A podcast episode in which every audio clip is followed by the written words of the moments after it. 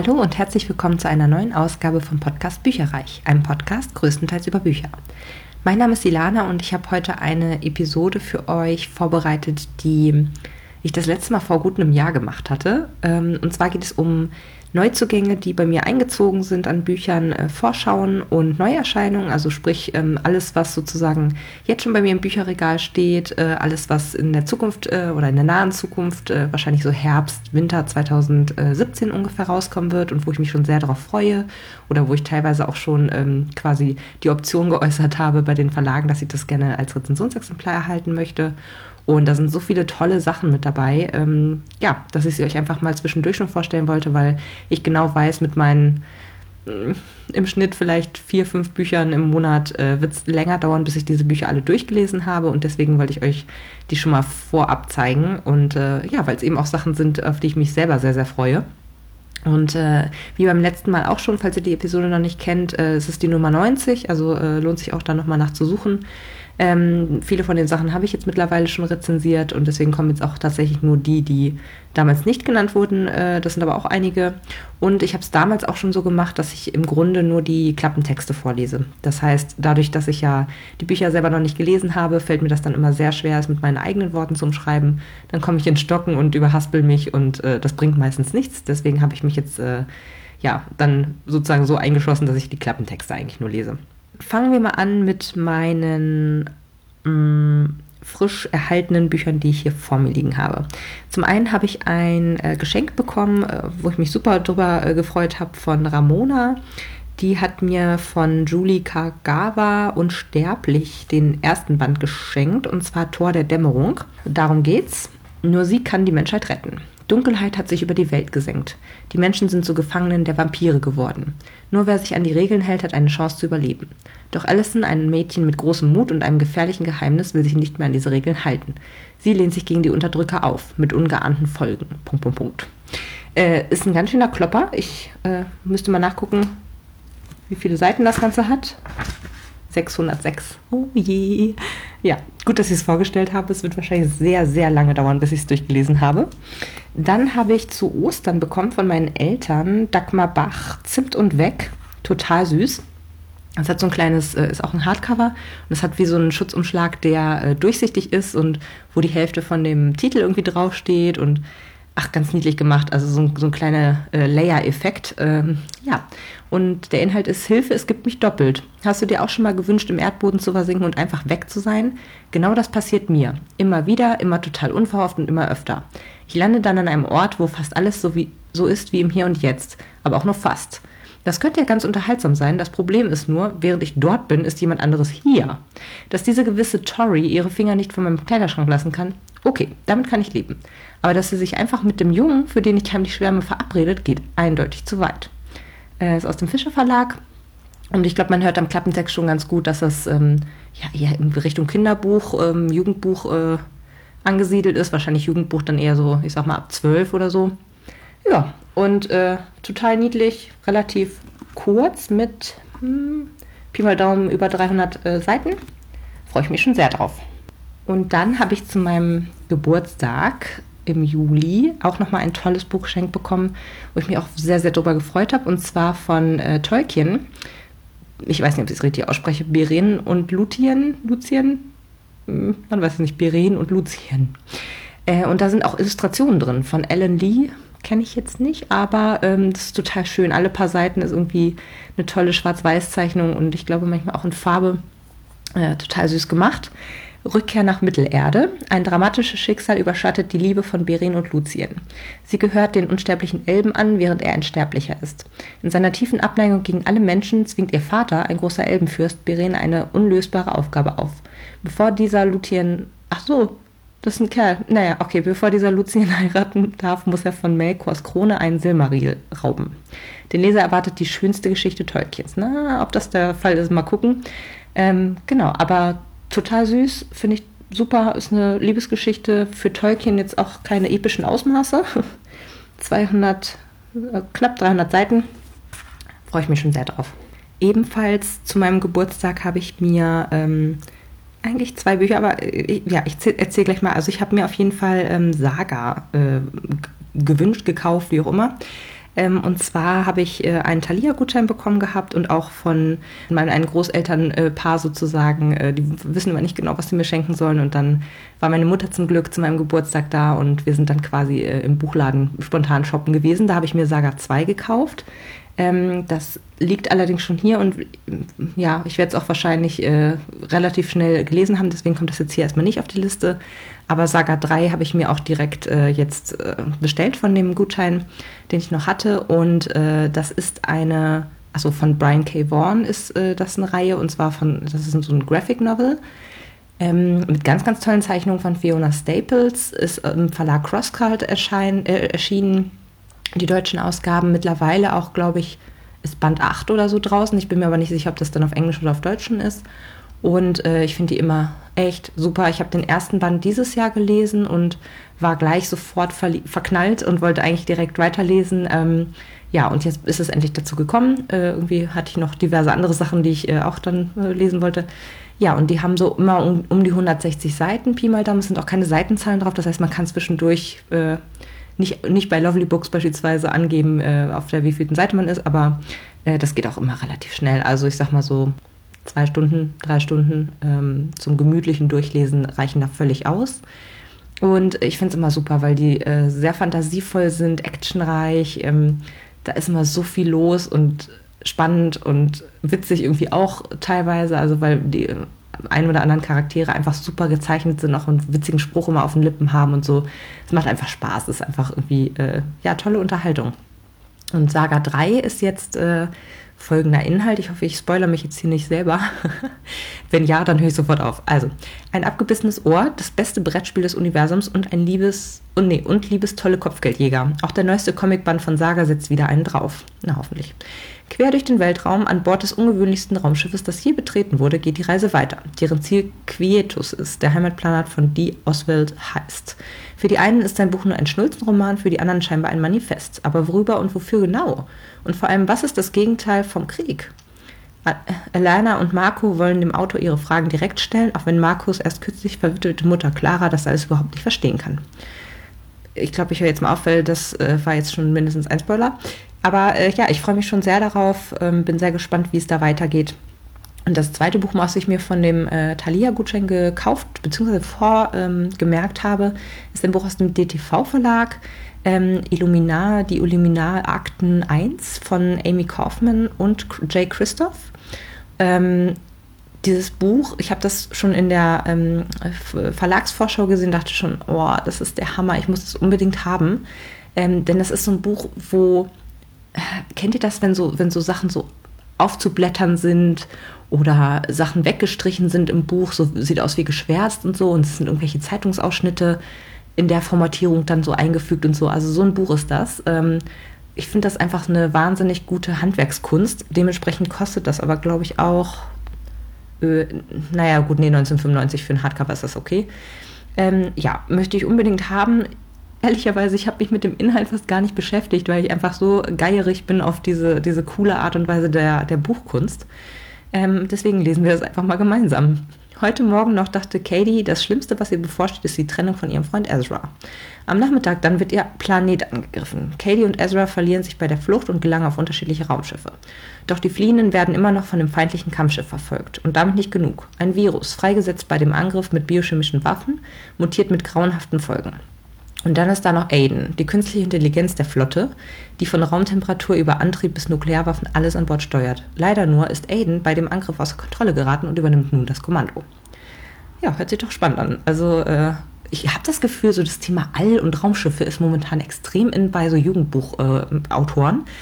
Äh, Haut jedenfalls in die, äh, in die gleiche Kerbe. Ist wie gesagt, finde ich persönlich total cool aufgemacht. Habe ich mir direkt vorbestellt. Das kommt im nee, Oktober bin ich der Meinung. Ja, 13. Oktober 2017 ist das Veröffentlichungsdatum. Ich sag mal Vorschusslorbeeren, aber ich äh, kann es auf jeden Fall auch euch empfehlen. Dann habe ich mir bei Audible einige Hörbücher in letzter Zeit zugelegt, die ich euch auch nochmal vorstellen wollte. Ihr wisst, dass ich bei Audible häufig versuche, dann die englischsprachigen Versionen zu bekommen, einfach ähm, weil ich mir ja vorgenommen habe, dieses Jahr auch ähm, viel auch englischsprachige Hörbücher und Bücher zu lesen.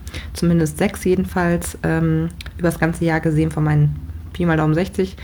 Und ähm, da habe ich ja von diversen Podcasts, die ich verfolge, ähm, eigentlich einen, einen Favorit rauskristallisiert für diesen Sommer. Und äh, da musste ich auch relativ kurzfristig zuschlagen, weil ich das eigentlich auch ganz cool von der Geschichte finde. Und zwar ist das äh, When Dimple Met Rishi von Sandia Menon, also äh, alles ein bisschen indisch angehaucht.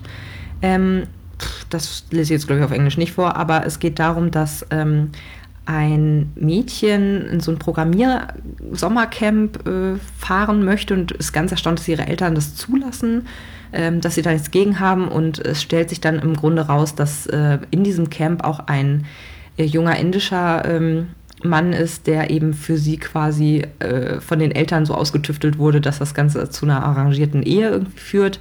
Es scheint irgendwie immer noch äh, so in die Richtung zu gehen. Ich weiß auch, glaub, ich glaube nicht, dass es in Indien selber spielt, ehrlich gesagt. Ich glaube, es ist irgendwo in Großbritannien oder so. Ähm, aber ja, scheint trotzdem noch ein, ein, etwas zu sein, was häufig passiert. Und ähm, sie hat da überhaupt gar keinen Bock drauf und er, glaube ich, auch nicht. Er ist aber eingeweiht zumindest. Also er weiß, äh, dass es um sie geht. Und naja, dann äh, verbringen sie einen ganz tollen Sommer miteinander und merken halt, dass das irgendwie schon nicht schlecht passt. Und ich weiß aber nicht, ob das dann schlussendlich dazu führt, dass sie äh, wirklich heiraten, kann ich mir fast nicht vorstellen.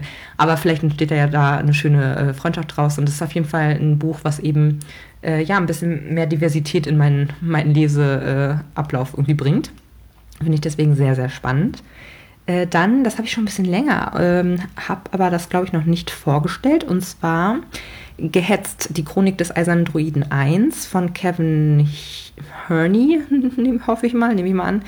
Ähm, das ist eins der Bücher gewesen, die Ramona mir empfohlen, mir und euch empfohlen hatte in der Episode zu ähm, Science Fiction und Fantasy. Ich glaube, Fantasy war es ähm, weil das wohl eine super coole, mitreißende äh, Reihe sein soll. Ähm, ich lese mal vor. Der letzte Druide von keltischen Göttern gejagt.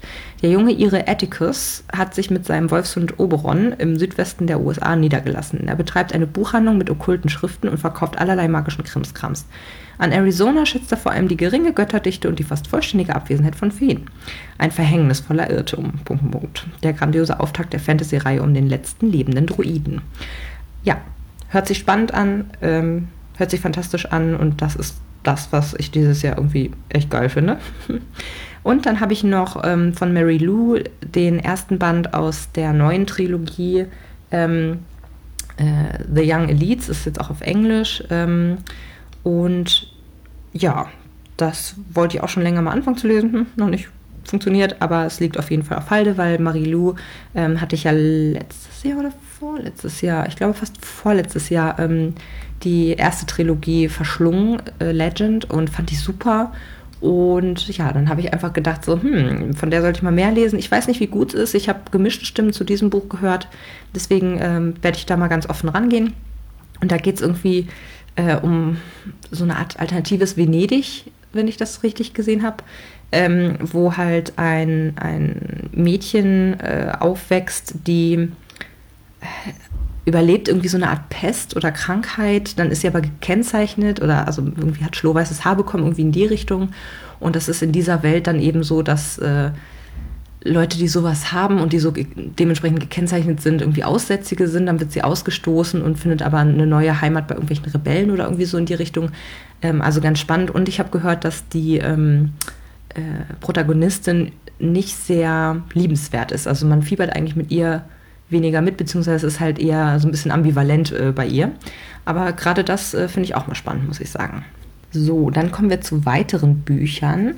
Und zwar auch wieder was aus der Fantasy-Ecke, beziehungsweise soll das schon, äh, wie nennt man das dann, Urban Fantasy, glaube ich, wenn es schon relativ realitätsnah ist und man jetzt nicht irgendwie äh, ja, allzu große Schwierigkeiten hat, dem Ganzen zu folgen. Äh, das ist Das dunkle Herz des Waldes von Naomi Novik. Naomi Novik hat auch mal eine Reihe geschrieben, die Drachenreiter oder so hieß das. Das war so eine Art, ähm, was wäre, wenn, wenn Napoleon gesiegt hätte. Irgendwie so in die Richtung ging das. Ähm, soll auch hervorragend sein und deswegen ähm, habe ich bei ihrem neuen Buch quasi direkt zugeschlagen. Ist aus dem CBJ-Verlag. Auch ein ganz schöner Schinken, der hat so Hardcover, ja, 550 Seiten. Ähm, soll sehr, sehr gut sein, wurde mir auch in diversen ähm, Podcasts, die ich verfolge, auch empfohlen. Und es geht um Folgendes. Agnieszka liebt das Tal, in dem sie lebt, das beschauliche Dorf und den silbern glänzenden Fluss. Doch jenseits des Flusses liegt der dunkle Wald, ein Hort böser Macht, der seine Schatten auf das Dorf wirft. Einzig der Drache, ein Zauberer, kann diese Macht unter Kontrolle halten. Allerdings fordert er einen hohen Preis für seine Hilfe. Alle zehn Jahre wird ein junges Mädchen ausgewählt, das ihm bis zur nächsten Wahl dienen muss. Ein Schicksal, das beinahe so schrecklich scheint, wie dem bösen Wald zum Opfer zu fallen. Der Zeitpunkt der Wahl naht und alle wissen, wen der Drache aussuchen wird. Agnieszkas beste Freundin Kaja, die äh, schön ist, anmutig, tapfer, alles, was Agnieszka nicht ist. Niemand kann ihre Freundin retten, doch die Angst um Kassia ist unbegründet, denn als der Drache kommt, wählt er nicht Kassia, sondern Agnieszka das wird wahrscheinlich nur so die ersten 50 Seiten wahrscheinlich des Buches umfassen, was ich jetzt äh, hier vorgelesen habe. Soll super cool sein. Ich bin sehr gespannt drauf. Freue mich. Ein weiteres wunderschönes Buch ist Das geträumte Land von Imbolo Mbue. Ähm, auch ein Buch, was ich als Tipp tatsächlich aus diversen Podcasts ähm, bekommen habe. Ähm, das ist ausnahmsweise mal weder ein Jugendbuch noch irgendwie Fantasy, sondern eher ein äh, zeitgenössischer Roman. Ähm, es geht darum, zwei Familien unterschiedlichster Herkunft treffen in New York aufeinander. Die Jongas sind aus Kamerun eingewandert, die Edwards eine reiche amerikanische Bankerfamilie. Als Jende Jonga den Job als Chauffeur von Mr. Edwards ergattert, scheinen beide Familien von den neuen Umständen zu profitieren. Doch die Finanzkrise bringt nicht nur ihr Leben, sondern auch ihr Wertsystem gehörig durcheinander. Ein hochaktueller Roman über Familie, Immigration und Heimat, der uns alle angeht. Hört sich, finde ich, sehr gut an. Äh, Hardcover knapp über 400 Seiten. Und das Cover ist so schön. Bin sehr gespannt. Dann habe ich hier zwei Romane von Arndt Ruskamp. Äh, Tod auf der Kohleninsel, das hat er zusammen mit, hier steht nur Toschka, Dagmar Maria Toschka, das muss man auch irgendwie äh, nochmal betonen, äh, zusammengeschrieben und Kiel holen, das hat er scheinbar alleine verfasst. Sind beide im Emons Verlag erschienen. Ich finde, äh, die machen immer ganz tolle Bücher. Das ist äh, vom Cover her irgendwie immer sehr emotional oder ach, ich weiß auch nicht. Ich finde die total schön, schön aufgemacht. Ähm, und ich äh, lese jetzt mal vor, worum es geht. Das ist jetzt hier Tod auf der Kohleninsel. Soweit ich weiß, ist das auch ein Auftakt zum neuen, zu einer neuen Reihe, die eben um ja, ein bestimmtes Ermittlerteam äh, geht. Es sind also beides Krimis. Schimanskis Erbe heißt Theo. Kann man so tun, als wäre nichts geschehen, wenn eine Freundin ermordet wird? Der Duisburger Ex-Polizist Theo Bossmann und die Kellner Anwältin Betty Harms, Harms können es nicht. Sie ermitteln auf eigene Faust, um dem Mörder auf die Spur zu kommen. Zwischen A40 und Chimigasse, zwischen Rhein und Ruhr. Und am Ende wird in Amsterdam alles anders als gedacht. Ein Krimi wie der Pott. Breite Schultern, weiches Herz. Hört sich, finde ich, sehr, sehr cool an. Und ich bin sehr gespannt, weil ich ja auch äh, die anderen Romane von Andrus Kamp wirklich sehr liebe und äh, seine Schreibweise sehr zu schätzen äh, gewonnen habe. Ja, deswegen finde ich das super. Und ähm, Kiel holen spielt, soweit ich weiß, in Hamburg. Moin trifft Hömmer. Marie hört Streichquartette und Marie malt. Die Hauptkommissarin des LKA hat einen Sinn für das Schöne. Einerseits. Andererseits schreckt sie auch nicht vor einer äh, schreckt sie auch vor einer Blutgrätsche nicht zurück. Nicht auf dem Fußballplatz und nicht im Job. Aus dem Ruhrgebiet in ihre Heimat zwischen Schlei und Ostsee zurückgekehrt, bekommt sie es mit einem pikanten Fall zu tun. Bauer und Bordellbetreiber Helge Mehrmann wird tot auf seinem Acker gefunden und Marie stößt auf ein Motiv so alt wie die Menschheit. Ja, was ist das? Plein Air 54 Grad nördliche Breite, der erste Krimi mit eigenem Kulturfestival. Ach ja, genau, davon habe ich gehört. Das finde ich auch immer ganz cool, dass äh, der Arndt Rüskamp auch viele Sachen irgendwie organisiert rund um seine Romane, dass also irgendwelche Veranstaltungen dort äh, erwähnt werden und dann stellt er sie halt im echten Leben auch auf die Beine. Großartig, finde ich super. Ja, beide sind, äh, das eine ein bisschen dünner. Dieses äh, Kielholen ist jetzt um die 270 und das andere wird so um die 200 Seiten, schätze ich mal, haben. Und ich bin auf beide sehr, sehr gespannt. Dann hat ein weiterer geschätzter Autor meinerseits ein neues Buch rausgebracht und zwar Siegfried Langer. Äh, das neue Buch heißt Aus dem Koma und hat circa ja, so 180, 190 Seiten. Alle Erinnerungen an mein bisheriges Leben sind ausgelöscht. Ich weiß nicht mehr, wer ich bin und wie ich heiße. Eine attraktive Frau, die sich als meine Freundin ausgibt, kümmert sich liebevoll um mich. Doch ich spüre, dass sie mir nicht die Wahrheit erzählt und dass unsere Liebe ein dunkles Geheimnis birgt. Ein Psychologe, der mir helfen soll, Licht ins Dunkel zu bringen, schafft lediglich eine Vielzahl neuer Rätsel. Ein Kommissar drängt darauf, mich wegen eines Mordes zu vernehmen. Als Zeuge oder als Verdächtiger? Doch nicht nur mein Gedächtnis spielt mir Streiche, sondern zudem auch meine Wahrnehmung. Ich kann niemandem trauen, am wenigsten mir selbst. Hört sich auch wieder verdammt spannend an, muss ich sagen. Ja, ich bin gespannt, äh, was das ergibt. kommen wir nun zu den etwas seichteren, äh, leichteren Romanen auf meinem Stapel. Zum einen von Julie Cohn, Der Tag, an dem der Sommer begann, aus dem Diana Verlag. Freue ich mich schon sehr drauf. Von Julie Cohn habe ich, glaube ich, jedenfalls alles gelesen bisher, was sie rausgebracht hat. Ähm, obwohl ich ja eigentlich das Genre jetzt nicht äh, wahnsinnig häufig lese, normalerweise, also eine große Ehre eigentlich. ähm, und ich finde, sie schreibt immer, also man merkt auch, wie sie sich weiterentwickelt, schönerweise, aber sie schreibt wirklich auch sehr naja, nicht so zuckersüß, nicht so klischeehaft, sondern es sind wirklich immer ein bisschen ungewöhnliche äh, Settings und Szenarien und, und was dann eben passiert. Ich lese hier mal vor, der Sommer der Geheimnisse. Großmutter, Mutter und Tochter unter einem Dach. Ob das gut gehen kann? Nur widerwillig gibt die 80, 80-jährige Honor ihre Unabhängigkeit auf und zieht zu ihrer Schwiegertochter Joe und Enkelin Lydia. Bald stellt sich heraus, dass die drei so unterschiedlichen Frauen mehr verbindet als geahnt. Jede von ihnen hütet ein Geheimnis um Liebe und Schuld. Doch was passiert, wenn sie den Mut finden, einander zu vertrauen? Hervorragend. Also ich äh, bin sehr gespannt. Ich finde, es hat ein bisschen was von, ja, wie heißt sie nochmal? Kate Morton. Aber vielleicht kommt es nur davon, dass es um, um Geheimnisse und Omas geht vom Klappentext her. Ähm, nee, aber ich glaube, das bringt sozusagen, das nimmt wahrscheinlich dieses Setting, was man aus beispielsweise Kate Morton Büchern äh, extrem häufig gehört hat, so verborgene Geheimnisse, verborgene Liebschaften, äh, das Erbe von irgendwem ähm, und bringt das, glaube ich, dann nochmal in ein neues und, ähm, äh, wie heißt das, zeitgemäßes Setting. Freue ich mich schon sehr drauf. Und das Cover ist auch sehr, sehr hübsch, finde ich. Und zu guter Letzt ein Buch, was sehr kürzlich angezogen ist. Und zwar Deutsche Vita für Fortgeschrittene von Dori Melina. Das hat mir die Autorin zugeschickt. Ähm, alles Amore, deutsch-italienische Liebe mit Hindernissen. Mann, Kind, Job in der Pharmaindustrie. Exil-Italienerin Laura scheint sich ganz passabel eingerichtet zu haben in ihrem deutschen Leben. Doch als sie eine eigene Agentur gründet, die auch nördlich der Alpen für mediterranes Flair sorgen will, wird aus den ewigen Konflikten mit Freund Martin eine echte Krise. Und prompt lernt Laura den vielleicht perfekten Mann kennen. Natürlich einen Italiener. Mit Witz und Vespa. Lebenslust all Italiener. Freue ich mich sehr drauf, ist im BTB Verlag erschienen. Nun habe ich noch einige Hörbücher für euch und danach noch ein paar äh, ja, Vorschauen aus den Verlagen, die noch gar nicht bei mir eingezogen sind. Schneidet euch also warm an, es äh, geht noch ein bisschen weiter. Und zwar habe ich mir bestellt vom Hörverlag ähm, die große Sherlock Holmes Edition von Arthur Conan Doyle. Das ist eine ähm, ellenlange Lesung, möchte ich mal sagen, von Oliver Kalkofe, der wirklich äh, eigentlich fast alle äh, äh ja, wie heißt es, alle Geschichten, alle Romane in Richtung Sherlock Holmes äh, jetzt vertont hat. Gesamtlaufzeit, haltet euch fest, 22 Stunden und ein bisschen. Also das ist, glaube ich, etwas, was ich mir für 2018 dann vornehme, dass ich irgendwie, was weiß ich, jeden Monat eine Geschichte oder irgendwie so in die Richtung mal wieder. Ähm, denn ich habe bisher Sherlock Holmes noch nie selber gelesen, noch nie im Original gelesen ähm, und wollte das super, super gerne mal machen. Gerade auch, weil ich ein großer Fan von der Sherlock-Serie bin, äh, die äh, bei BBC, glaube ich, ähm, produziert wird.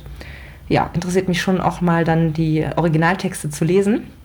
Aber äh, ich bin da immer ein bisschen zu, vor zurückgeschreckt, weil ich nicht weiß, in welcher Reihenfolge ist das. Und ähm, äh, ich glaube, das ist ja mittlerweile alles gemeinfrei von den Rechten her. Man kommt da also dran, aber ähm, ja, wie gesagt, die Reihenfolge schwierig und ihr wisst, ich lese nicht so viel, ähm, sozusagen richtige Bücher, gedruckte Sachen. Deswegen ähm, fand ich, als ich das gesehen habe, habe ich gedacht, oh, das muss ich unbedingt haben. Äh, ja, da sind dann halt Sachen drin wie die Abenteuer des Sherlock Holmes, ein Skandal in Böhmen, die Liga der Rotschöpfe, eine Frage der Identität, das Rätsel von Boscombe Valley, die fünf Orangenkerne, der Mann mit der entstellten Lippe, der blaue Karfunkel, das gesprenkelte Band, der Daumen des Ingenieurs und so weiter und so fort. Also eine ganze Liste an, an Geschichten, die hier sind. Und als Beschreibung steht hier drauf, vom Skandal in Böhmen bis zum letzten Problem, dem spektakulären Sturz des Meisterdetektivs in den Schweizer Reichenbach-Fällen. Hier sind alle Sherlock Holmes Stories aus Conan Doyles Abenteuern und den Memoiren in, in, einer Edition versammelt. Ungekürzt in hochgelobten Übersetzungen und vor allem in der kriminalistisch-meisterlichen Interpretation von Oliver Kalkofe. Mit einem Originalton und einem Essay des Autors, einem Interview mit dem Sprecher und ausführlichen Texthinweisen der Übersetzer. Großartig. Ich finde, besser kann man es nicht machen. Äh, tolles Hörbuch. Dann habe ich eine ungekürzte Lesung zu Stephanie Meyers The Chemist, die Spezialistin aus dem Argon Verlag unglaublich schöne Verpackung. Äh, das äh, glänzt und ja, glitzert nicht, aber es glänzt auf jeden Fall sehr cool. Mm, und das Ganze dauert 18 Stunden. Stephanie Meyer ist ja nicht unbedingt dafür bekannt, dass sie sich kurz fassen kann. Ähm, naja, auf jeden Fall, man erinnere sich an Seelen. Ich glaube, das äh, Buch war unglaublich lang. Ich bin sehr gespannt. Ich habe zu diesem Buch sehr, sehr gemischte Rezensionen gelesen. Möchte mir aber ganz gerne selber ein Bild äh, machen, weil ich Twilight tatsächlich gar nicht so schlecht fand, obwohl ich natürlich auch die ein oder anderen schreiblichen Mängel oder auch, ich sag mal, als Mormone vielleicht auch äh, geistige Einstellungsmängel äh, auch gesehen habe. Aber ich möchte jetzt einfach mal sehen, wie sie sich so weiterentwickelt als äh, Autorin und wenn mir das nicht gut gefällt, dann würde ich tatsächlich sagen, so, okay, dann was ist das mit Stephanie Meyer? Ähm, ist quasi also nochmal der letzte Versuch, sage ich jetzt mal. Ähm, inhaltlich geht es um Folgendes. Bevor sie mich gejagt haben, war mein Name Dr. Juliana Fortis. Jetzt habe ich keinen Namen mehr. Dreimal haben sie mich aufgespürt und fast getötet. Beim vierten Mal haben sie mir einen Deal vorgeschlagen.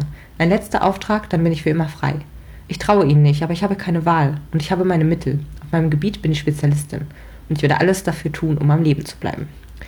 Ja, ähm, Stephanie Meyer ist hier auch mit einem Zitat noch drauf. Ähm, sie schreibt oder sagt, ich wollte eine Heldin aller Jason Bourne erschaffen, die, eine unverwechselbare weibliche Hauptfigur, die nicht mit Waffen oder Muskeln kämpft, sondern mit ihrem Verstand. ja, ich bin gespannt.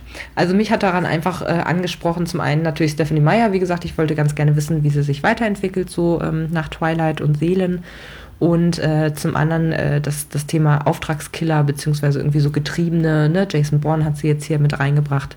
Ähm, hört sich ja so an und das finde ich immer ganz spannend. Ebenfalls aus dem Argon Verlag ist äh, Dreimal Wir von Laura Barnett. Ähm, was, wenn du Ja gesagt hättest? Ist auch eine ungekürzte Lesung und geht 13 Stunden 14 Minuten, 40 Minuten. Ähm, und fand ich einfach von der Art und Weise her so, so ansprechend irgendwie. Es ist auch, äh, geht in die, äh, ich sag mal, Frauenliteraturrichtung und es geht um Folgendes. Ein Augenblick kann alles verändern. Eva und Jim sind 19 und Studenten in Cambridge, als ihre Wege sich 1958 zum ersten Mal kreuzen. Eine Fahrradpanne führt die beiden zusammen. Was dann passiert, wird den Rest ihres Lebens bestimmen.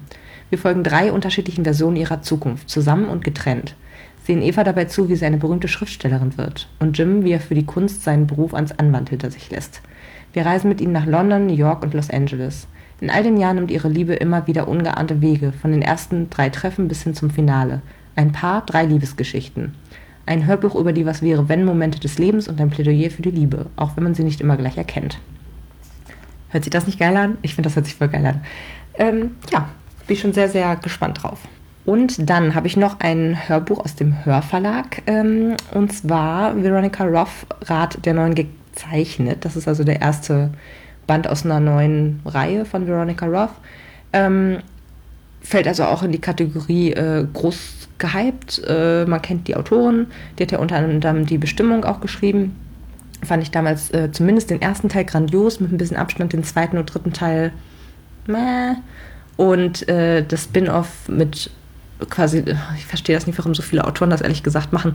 Das Spin-off ist quasi der erste Band nochmal erzählt aus der äh, Sicht des, des äh, Love Interest beziehungsweise des Mannes. Ähm, gut, es waren noch ein paar mehr Zusatzinfos mit dabei, die man eben wirklich nicht äh, mitbekommen hat, sage ich jetzt mal, äh, als andere Person. Aber ich finde sowas mittlerweile echt überflüssig und versuche da einen Bogen drum zu machen, weil meistens hat es keinen großartigen Mehrwert und irgendwie die Perspektive stimmt nicht. Also es ist alles äh, nicht so schön, aber wie dem auch sei, äh, Veronica Ruff hat jetzt eine neue, ich weiß nicht, Trilogie oder Reihe, äh, was das genau wird. Und hier ist auch nochmal das Phänomen mit ähm, Weltraum äh, zu sehen. Wer bestimmt dein Leben, das Orakel oder du selbst? In einer Galaxie, in der Gewalt und Rache das Leben der Völker beherrschen, besitzt jeder Mensch eine besondere Gabe, eine einzigartige Kraft, die seine Zukunft mitgestaltet. Doch nicht jeder profitiert von seiner Gabe. Kira oder Zira, ich weiß es nicht genau, ist die Schwester des brutalen Tyrannen Ryzek. Ihre Gabe bedeutet Schmerz, aber auch Macht, was ihr Bruder gezielt gegen seine Feinde einsetzt.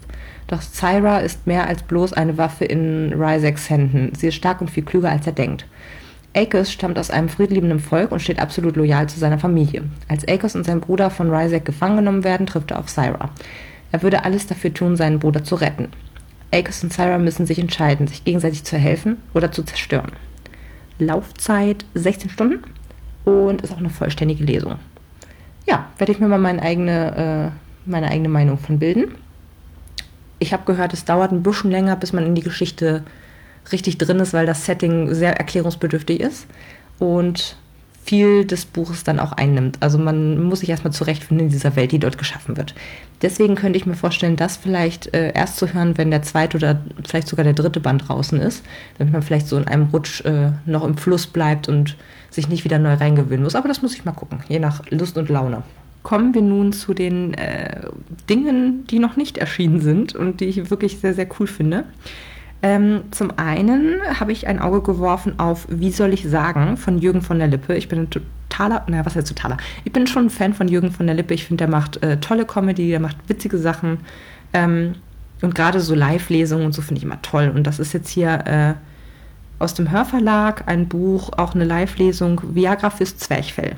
Seit 2014 tourt der Altmeister der deutschen Comedy mit seinem Live-Programm und macht jedes Mal die Seele voll bis auf den letzten Platz.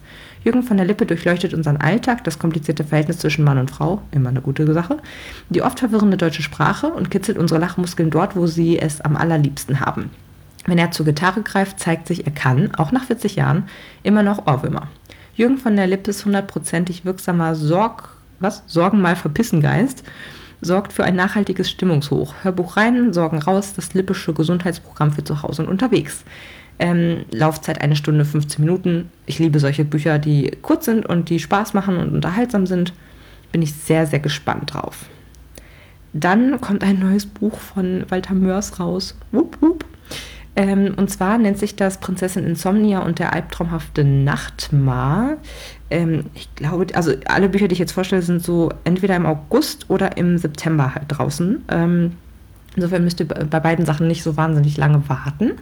Ähm, Walter Mörs könnte man kennen von Die 13,5 Leben des Captain Blaubeeren, Ensel und Krete äh, oder auch ähm, äh, Die Stadt der träumenden Bücher und das Labyrinth der träumenden Bücher großartig. Also wenn ihr die Bücher noch nicht gelesen habt, 13,5 Leben des Captain Blaubeer, hm, weiß nicht, aber äh, alles, was so in, in diese Buchwelt quasi reingeht, super.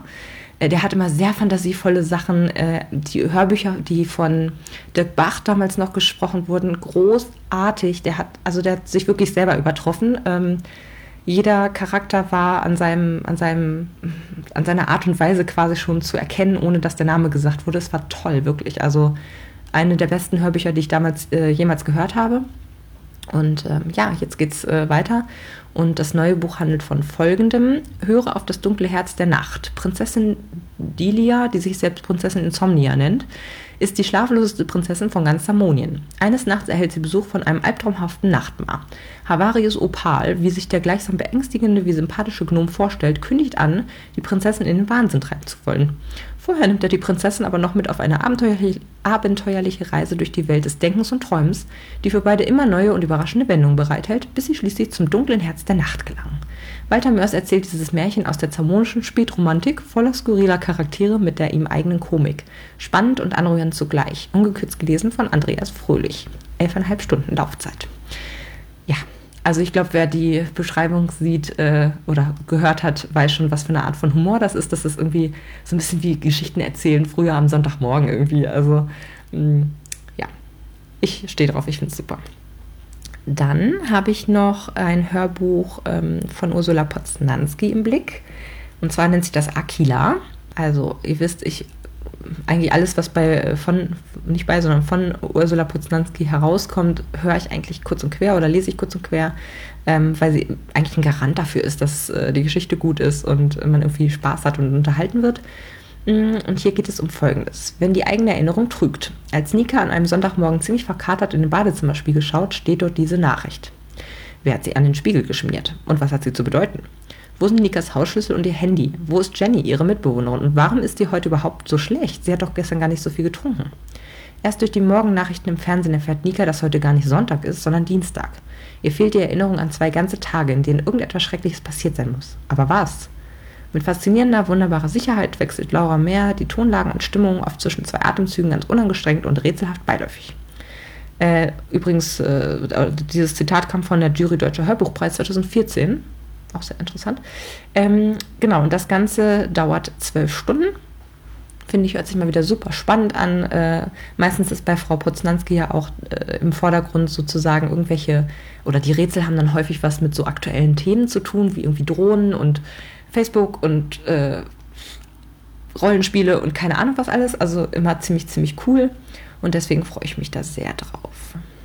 Dann habe ich noch äh, etwas gefunden, was ich sonst eigentlich, ja, ich sag mal selten, also käme käm ich sonst wahrscheinlich nicht drauf, äh, sowas zu machen. Und zwar äh, habe ich im, in der Hörverlagsvorschau äh, ein kleines Juwel gefunden. Das ist äh, ein, ein Weihnachtsbuch ähm, malen Sie sich den Winterbund. Wer wünscht sich nicht eine kurze Auszeit vom Weihnachtsstress? Nehmen Sie sich Ihre Zeit, um zur Ruhe zu kommen. Bringen Sie beim Malen von Weihnachtsmotiven Ihre Gedanken und Gefühle in Einklang und lassen Sie sich durch besinnliche Geschichten und Gedichte kreativ inspirieren. Bekannte Autoren erzählen von der Vor Vorfreude im Advent, von magischen Winternächten, von Glockenklang, Kerzenschein und Lebkuchenduft.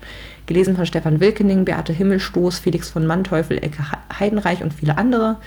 Ähm, die CD hat eine Laufzeit von einer Stunde und 15 und dabei ist dann eben ein Ausmalbuch für Erwachsene. Habe ich noch nie besessen. Ich glaube, ich muss mir erstmal Stifte äh, zulegen. Aber ähm, ich hatte einfach Lust drauf, weil ich finde, äh, ne, genau wie hier steht, man muss irgendwie so runterkommen, dann auch oftmals in der Vorweihnachtszeit. Und ähm, ja, wollte ich einfach mal ausprobieren, finde ich eine Top-Sache. Und hier sind halt eben ähm, Geschichten drin von, äh, muss ich mal gerade lesen? Hm, steht hier gar nicht. Also Josef Eichendorf weiß ich zum Beispiel. Also und ich glaube Joachim Ringelnatz und so, also von bekannten ähm, ja, Autoren aus der Vergangenheit, möchte ich mal sagen. Ja, und da bin ich sehr gespannt drauf. Ich glaube, das äh, wird echt entspannt. Dann habe ich mich wirklich sehr gefreut, ähm, dass das Lied der Krähen äh, von Liebe Dugo demnächst erscheint. Und zwar bei einem Audioverlag, den ich vorher irgendwie noch gar nicht auf dem Zettel hatte. Der nennt sich Audiobuch. Und das kommt jetzt auch, ich glaube, im August sogar schon raus ich habe angefragt und äh, habe zugesichert bekommen, dass ich ein Exemplar bekomme. Deswegen erwähne ich es jetzt auch schon mal und freue mich echt wahnsinnig drauf. Äh, von Lieber habe ich ja die ähm, eine Trilogie gelesen, die Grisha-Trilogie, die fand ich sehr gut. Und das hier wird richtig gehypt. Also ähm, als die Bücher noch äh, auf Englisch waren, äh, sind die eigentlich auf Instagram, habe ich fast täglich davon irgendeinen Post gesehen und alle sind total drauf abgefahren ähm, weil das wirklich wohl eine sehr schöne Ensemble-Story sein soll mit äh, verschiedensten Charakteren, die irgendwie alle eine Eigenart haben und alle so ihre Berechtigung haben und ähm, das soll wohl sehr, sehr gut geschrieben sein und einfach so ein Heist-Roman, also wo man äh, so ähnlich wie äh, Oceans 11 und wie diese Filme alle heißen, so stelle ich mir das ein bisschen vor. Und zwar geht es um Folgendes. Ein Dieb, der die unwahrscheinlichsten Auswege entdeckt. Eine Spionin, die nur der Geist genannt wird. Ein Verurteilter mit einem unschulbaren Verlangen nach Rache. Eine Magierin, die ihre Kräfte nutzt, um in den Slums zu überleben. Ein Scharfschütze, der keiner Wette widerstehen kann. Ein Ausreißer aus gutem Hause mit einem Händchen für Sprengstoff. Höchst unterschiedliche Motive treiben die sechs Krähen an, die einen gefährlichen Magier aus dem breit, nee, bestgesicherten Gefängnis der Welt befreien sollen. Nicht nur Cass Brecker, Meisterdieb und Mastermind, verheimlicht mehr als nur seine Gefühle für die schöne Inej vor den anderen. Und natürlich steckt weitaus mehr hinter dem Auftrag, als die Krähen ahnen können. Ich bin gespannt. Es ist, äh, glaube auch ein Auftakt zu mehreren Büchern, jedenfalls, äh, wenn man den englischen Originalen trauen kann. Geil. Ich freue mich, dass es auf Deutsch äh, jetzt langsam übersetzt wird, erscheint und bin sehr, sehr heiß drauf. Dann habe ich angefragt beim Kiwi Verlag Sophia, der Tod und ich von Thies Ullmann. Das ist ein Buch, was mir auch eine Kollegin sehr ans Herz gelegt hat. Ähm, und ja, deswegen wollte ich es einfach gerne lesen. Wie kaputt muss man sein, um bei jemandem an der Tür zu klingeln und zu behaupten, man sei der Tod? Was wie ein schlechter Scherz beginnt, ist der Auftakt zu einem hinreißenden, nicht enden wollenden Wortgefecht zwischen dem Tod und dem Erzähler, in dem es um Liebe, Freundschaft und Glauben, um den Lakritzgeschmack von Asphalt und das depressive Jobprofil des Todes geht. Gemeinsam machen sich die beiden auf den Weg zur Mutter und zu Johnny, dem kleinen Sohn des Erzählers, den er seit Ewigkeiten nicht gesehen hat. Mit dabei Sophia, die ruppig souveräne und weise Ex-Freundin. Es ist eine Reise zwischen Himmel und Hölle, die geprägt ist von der Tollpatschigkeit, mit der sich der Tod begeistert durch die Welt der Lebenden bewegt und Fragen aufwirft wie, muss der Tod eigentlich pinkeln und wenn ja, wie macht er das? Und es geht um die große Frage, was denn besser ist, to burn out or to fade away. Sophia, der Tod und ich ist eine irrsinnig lustige, berührende Suada, druck- und kraftvoll in jeder Zeile. Die ganze Herrlichkeit des Lebens gefeiert in einem Buch. Und ich finde, das hört sich ähm, oder erinnert mich so ein bisschen an dieses Buch mit Liesel. Gott, wie heißt das denn nochmal? Ähm, der Büch, nee, die Bücherdiebin. Hat irgendwie so, ne, da kommt auch der Tod drin vor, es ist irgendwie gut geschrieben und so. Ähm, in der Hinsicht äh, erinnert mich das daran, ja. Und ich finde, es hört sich sehr, sehr cool an und habe sehr, sehr Lust, das zu lesen. So langsam nähern wir uns der Zielgeraden. Äh, was ich noch hier habe, ist aus dem Argon Verlag ähm, ein Buch, was als MP3-Version zumindest schon mal bei mir eingezogen ist. Und zwar nennt sich das Trümmerkind von Mechthild Bormann. Und ähm, da bin ich sehr gespannt drauf. Da geht es um der kleine Hanno Dietz schlägt sich mit seiner Mutter im Hamburg der Nachkriegsjahre durch. Steine klopfen, Altmetall suchen, Schwarzhandel, das ist sein Alltag. Eines Tages entdeckt, entdeckte er in den Trümmern eine Tote und etwas abseits einen etwa dreijährigen Jungen, der erstaunlich gut gekleidet ist. Das Kind spricht kein Wort, Verwandte sind nicht auffindbar. Und so wächst das Findelkind bei den Dietzens auf. Jahre später kommt das einzige Trümmerkind durch Zufall einem Verbrechen auf die Spur, das auf fatale Weise mit seiner Familie verknüpft ist. Mal was ganz anderes, ähm, für mich zumindest. Ich habe dieses Buch entdeckt. Ich weiß nicht mehr, ob es in der Vorschau war und ich es mich einfach angesprochen habe oder ob ich das irgendwo anders gelesen habe. Ich weiß nur, dass ähm, mich das zum einen wegen Hamburg einfach anspricht. Ähm, und ich habe auch direkt irgendwie dran gedacht, so, okay, das, das ist ein Buch, das könnte meiner Mutter gefallen und habe sie dann direkt mal zum Geburtstag geschenkt. Ähm, ja, spricht mich einfach extrem an. Obwohl in Anführungsstrichen es ja eher nochmal einen historischen Bezug hat. Ähm, aber ich habe jetzt auch gehört, dass es auch sehr äh, krimilastig ist. Also eigentlich von der Beschreibung her hätte ich das jetzt nicht geahnt, aber es soll wohl auch äh, eher der Krimi im Vordergrund stehen als jetzt das Historische, was mir jetzt Genre jetzt ehrlich gesagt nicht so liegt. Ähm, ja, aber einfach dieses, diese Hamburger Geschichte, ähm, dieses Mysterium und so, das hat mich total angesprochen. Und es gibt seit 17. Januar, sehe ich hier gerade äh, diesen Jahres. Da freue ich mich auch schon extrem drauf. So, nachdem ich euch jetzt komplett erschlagen habe, ähm, das war quasi die Auswahl an ähm, neu eingezogenen Büchern, an äh, Rezensionsexemplaren und auch ein paar äh, Ausblicke in die Vorschauen der verschiedenen Verlage, äh, Rezensionsexemplare, die demnächst mal kommen werden, hoffentlich. Und ähm, ja, einfach mal äh, einen sehr ausgedehnten Einblick in die Sachen, die ich in nächster Zeit so lesen werde. Ich hoffe, es hat euch gefallen. Hinterlasst mir gerne einen Kommentar auf bücherreich.net, ähm, wenn das denn so war oder was ich vielleicht besser machen kann. Ähm, ja, das würde mich sehr freuen. Okay, bis nächstes Mal. Tschüss. Informationen zu allen Büchern, über die ich heute gesprochen habe, findet ihr auf meiner Website www.bücherreich.net mit UE. Ihr könnt dort oder auf Facebook unter www.facebook.de slash podcastbuicherreich in einem Wort durch mit mir in Kontakt treten.